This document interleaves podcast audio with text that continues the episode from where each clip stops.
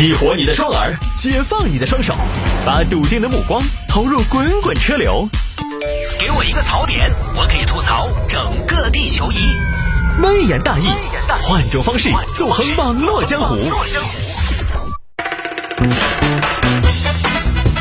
来吧，欢迎各位继续回到今天的微言大义。有听众朋友在节目一开始的时候加了我的微信，但是今天呢，因为路上太堵了，所以今天加我的听众朋友呢也非常多。我这儿还在手动一个一个点，一个一个点，所以呢，有些朋友还没来得及通过，希望大家耐心等待一下啊。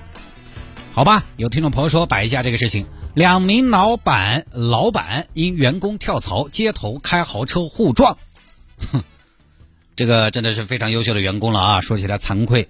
我这辈子都没有老板为我撞过车，失败啊！来看嘛，这个事情发生在陕西铜川，两个装修公司的老板，一个国老板，一个金老板，一个开玛莎，一个开捷豹。前段时间呢，有员工跳槽，当然具体谁跳谁也不重要，是一个什么样的员工跳了也不重要，就发生了矛盾。狗的死不要脸的鸡儿吧，出来，出来！哎呦！这不是国老板吗？做啥子？做啥子？老子来问你要人，你做事不讲道理，做生意不讲规矩。快来把我的二零二一优秀员工、最受欢迎匠人、最佳木匠谢木匠还给我。谢木匠，哼，谢木匠还给你啊？是噻。哼，那你要问一下谢木匠他干不干？谢木匠，谢木匠。哎呀，金总，我就不出来了吧？你赶紧把那个人打发走。你放心，亲爱的，你不用出面，我保护你。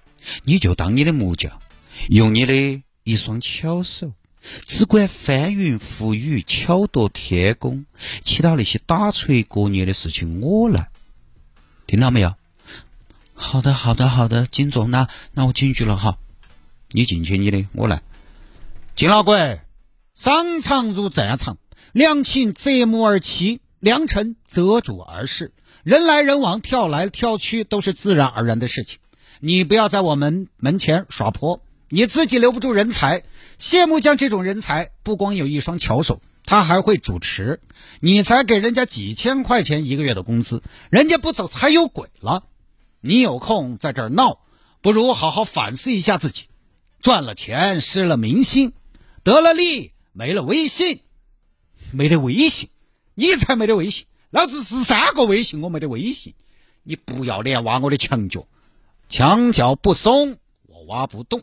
根源的根源还是在于你的管理啊！我不跟你说那么多，快点喊谢木匠出来。我跟谢木匠说，谢木匠已经跟我说了，他不想见你，他不想见我，我要他亲口跟我说，老郭，我劝你一句。同行这么多年，相爱相杀。作为同行，劝你一句，不要那么贪嗔痴。你也是一年几千万产值的老板，说小也不小，格局打开嘛。谢木匠那双巧手，试问，试问天下哪个不爱，哪个不想要呢？你来竞争啊！竞争，我的人我要跟你竞争，好。竞争就竞争，来噻，咋个竞争？咋竞争？有脾气，今天来决斗，决斗，法治社会你还在决斗？鬼大爷跟你决斗？不好意思啊，我还有事先走了，你要闹随便你。啊，这边一个老板开起他的玛莎就要走，另一个老板看了也急忙开上自己的车。金儿娃，你今天哪里逃？看我的捷豹，今天吃定你的粪叉！粪叉，粪叉也是你喊的吧？我这三叉戟，海魂波塞冬，你一个七折豹，我七折豹咋子啊？我七折豹我也是英伦血统，你屁的英伦血统！你个垮杆品牌卖不脱，被印度收购，你还英伦血统？你就是印度血统，印度手陀螺！耶，懂得有点多，几句话说的我心头有点闷。金老板，我警告你，大家对人不对车，有本事冲我来！鬼大爷冲你来，是你开起你的七折豹来撞我的三叉戟，你撞不撞得到我吗？啊，我这个车 V 六三百多匹马力，性能怪兽，西装暴徒，亚平宁之光啊！你来撞我，我让你一脚油啊，你都撵不倒我。我这个声浪都要把你惊啊，你还你还来撞我？你狗的这个短尾话是会说哎，吹！我跟你说那么多直接弄。嗯嗯嗯，地板要走起，走起，走着。嗯，你来噻，你来呀，嘿嘿，老子一脚要射起多远？嗯，你跑你跑，你还亚平宁之光，我就要给你退神光。你开个玛莎要五万，嗯，你微商最爱打折都没得人买，嗯，买不起法拉利的才买玛莎，买不起卡宴的才买莱万特，听到没有？买不起卡宴的才买莱万特。你说什么？你说什么？好，来来来，今天你触碰到我的底线了。今天我也不跑了，怕你的弱鸡动力根本撵不到，我马上能让你这个样子侮辱，我再骗也是一百多万的车啊！你个七折报，七折报，裸车三十五万，落地四十万，你敢来跟我耍婆？来，我怕你，来嘛，一档最大牛角红是吧？嗯嗯嗯，怎么？真是？嗯，我这是亚平宁原装进口，亚平宁原装进口好不得了嗦！我介绍一下我自己。我是奇瑞捷豹路虎成熟基地的产物，中国才是当今工业制造的第一组，意大利还排不进汽车工业的前五。哈，你开个国产印度车，车片嘴臭人脏。今天我就代表世界最高超跑制造工艺，代表世界最纯正的赛车血统，教你个假洋鬼子。嗯，假洋鬼子，什么叫车？什么叫车？来呀，亚平宁之光永远照不进你的胸膛。滚吧！我祝你永远接不到整装。那我祝你客户永远只做接装。我祝你客户永远被抢。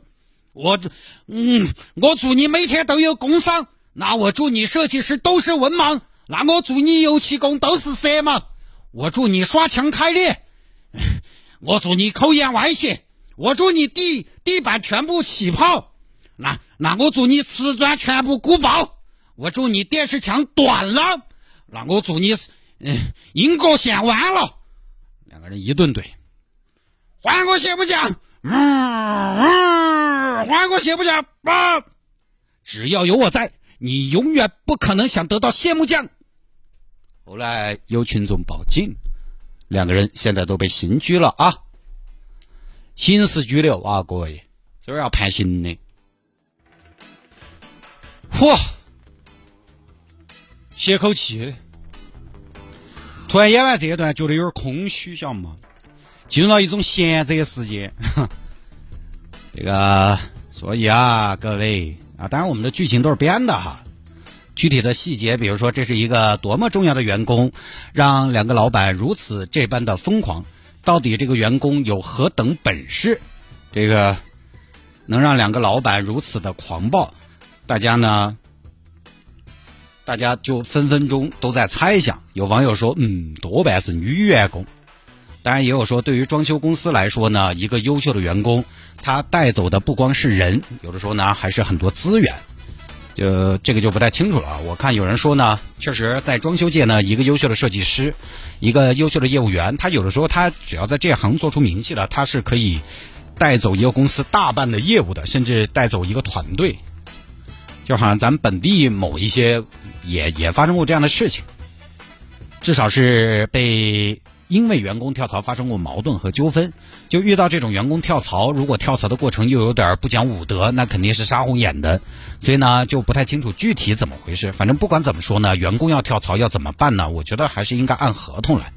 一个行业它还是应该方方面面都走向规范。大家先说清楚，有争议呢按合同办事就行了。其实本来很多行业入职呢就要签竞业限制协议的，这个东西呢都可以先说清楚的，还是应该更加规范。又不是江湖儿女，还搞决斗，你说你这是为何？当然哈，当然，今天这个事情呢，我也问了龙城装饰的吴总，我说你们这个行业，比如说跳槽，你们这个行业跳槽能不能签竞业限制？呃，吴总呢就跟我说，他说这个行业其实不太好签竞业限制，为什么呢？因为其实。装修公司他给底薪会给的相对比较低，因为你工资给的低，当然啊你就也给不了对方那么大的约束，所以他这个可能就跟薪资的模式也有关系，就是你限制不了别人，限制不了你的员工呢，有的时候就靠这个江湖道义，靠的是规矩，他就没得规则上的支撑，所以呢，就出现了这种打打杀杀、撞来撞去的情况。但今天这个新闻讲完呢，大新脸上应该是他这会儿肯定堵在路上，红一阵儿白一阵儿的，因为里面涉及到很多洗刷玛莎的桥段啊，包括捷豹哈。主要说一下玛莎吧，大量的涉及到玛莎的桥段，大新坐在自己的玛莎里面，肯定恨不得当场跳车。该晓得当时买卡宴的，其实哈，玛莎和卡宴按道理说呢，妥妥的同级别。我是说莱万特和卡宴妥妥的同级别。大家不要说现在的价格来比哈，我们就说定位。前几年大新买玛莎的时候，它的玛莎其实比入门的卡宴贵些，但是当时就是喜欢嘛就买了。结果呢，这儿汽车市场哈，三十年河东，三十年河西。我觉得玛莎这个牌子除了内饰让大家觉得一百多万可能有点贵，我觉得这个内饰之外，其实好像也还好。最主要就是前几年什么呢？一些小部分的微商小姐姐跑到人家品牌 4S 店去蹭。我卖面膜一年，今天喜提玛莎，姐妹们也要加油，靠自己一定行。呃，我今年四十，离异，卖松茸卖了一季，今天来提车了。人一定要为自己而活，我从来不相信什么救世主，命运永远掌握在你的手里。有去拍照的，有去拍视频的，后来还被赶出来了吗？哎，真的，各位，你不要说对品牌的影响还是大，你包括现在我对劳斯莱斯的影响，大 G 的影响也是。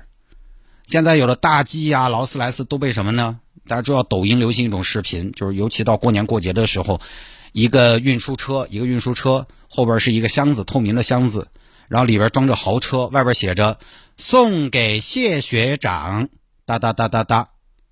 他这个现在已经做成一种业务了，做成一种业务就是你可以花几千块钱来拍这个视频，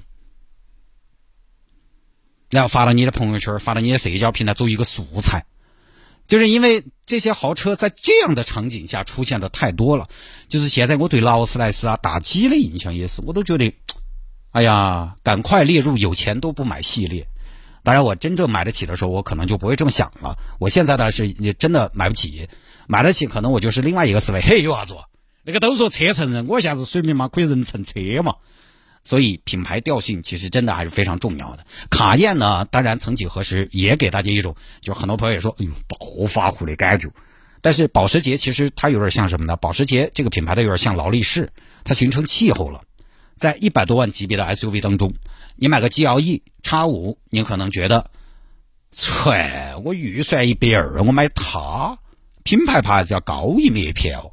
然后 GLS 叉七也一百出头。但是它也不是每个人都需要那么大的车，审美上也不一定看得懂。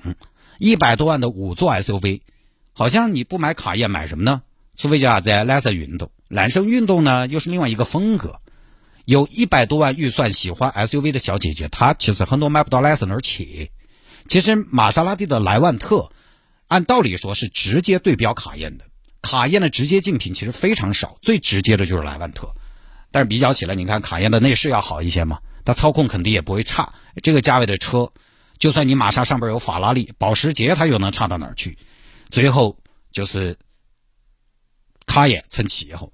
大家买这个价位的车呢，它也还是需要一个认同感的。所以慢慢的呢，玛莎优惠也就大了，保时捷呢也得加价了。这个价位的东西，有时候就是越是有人加价，越有人买，买的人越多，越有人买，因为它保值，它安全。我是不是给大家一种很懂车的感觉？没错，啊，你逛汽车之家论坛你就知道，月薪三千的最懂车。嗯，那确实应该我懂。像大清大新经常跟我聊他的车，其实他那个莱万特声浪啊、操控啊、动力啊都很好，跑高速稳得很，稳如老狗，各方面都不错。质量他开了几年也没听说有什么大问题，主要就是内饰啊，有的时候有异响，然后音响他觉得差。他有时候呢会跟我吐槽一下。你不可否认卡宴的产品力，但是很多车其实它产品力并不弱，但就是不好卖，太多了，这种东西太多了。你看凯迪拉克出个 CT 五，CT 五对标三系，出个 CT 六，定位是五系这个级别，甚至还高半级。它之前的定位是五系和七系之间，结结果呢，最后价格也对标三系。哈，做大家开玩笑，凯迪拉克全系对标三系。你说人家车不好吗？你说人家产品力差吗？除了同样的动力参数和实际加速表现有点瓤之外，就它马力不小，但它的加速呢，至少在零到一百这个初段的加速呢，相对比较初中段的加速呢一般，但开起来 NVH，包括说人家的配置都不差，轮胎米其林 PS 四，刹车没人保四活塞，要啥有啥，都比三系便宜，但是就没那么好卖。就是品牌蹭气候，蹭气候的东西容易造势，容易形成强者恒强的态势。包括房子也是，我们前几年看房子，你会发现有些地方哈，它容易涨，容易炒起来，就那个地方炒作的相对比较多。买的人天天说，天天说，就是那个地方本来可能没得那么好的，但是大家都在说，又总觉得那个势就有点挡不住。所以刚刚提到的玛莎也好，捷豹也好，其实都属于比较失落的豪华品牌。这两年，当年的捷豹那开出来立标的捷豹，真的比 BBA 回头率高多了嘛？那叫一个绅士。当年的玛莎我还记得到，大概在零七年左右的时候，我那时候跟朋友在路上看到前面一个总裁，还属于什么呢？要惊叹一下的。当年我记得那天晚上我们在车上，朋友问我这是什么车，然后我也没见过，我就在那拼，因为它这个屁股上有微标嘛，拼出来，哦呦，玛莎拉蒂，哦，哎呀，玛莎，哎，大大家都是要哇的，都要看两眼是什么人在开。现在我看到玛莎，我看都不想看，开玛莎的统一都是王大仙儿，还是比较感慨，这十多年的时间发生了好多事情，变化还是很大啊。不说了啊。